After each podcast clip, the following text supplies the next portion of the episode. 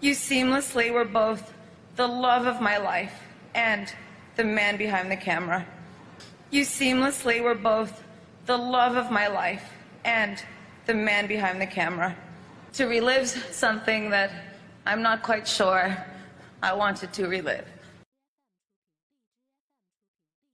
To relive something that I'm not quite sure I wanted to relive. To relive something that I'm not quite sure I wanted to relive. I wanted nothing more than to show the truth and the power of this very heartbreaking dynamic.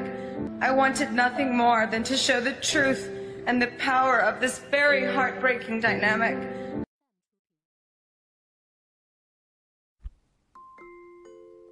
大家可以加入老师的英语学习群，跟我们一起玩着虐口语，还有来自全球各地的小伙伴一起结交口语搭档，创造一个非常好的语言学习环境，一直 speak English。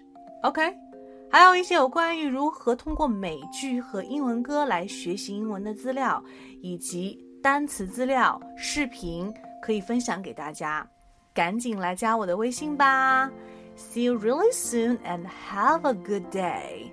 Stay tuned.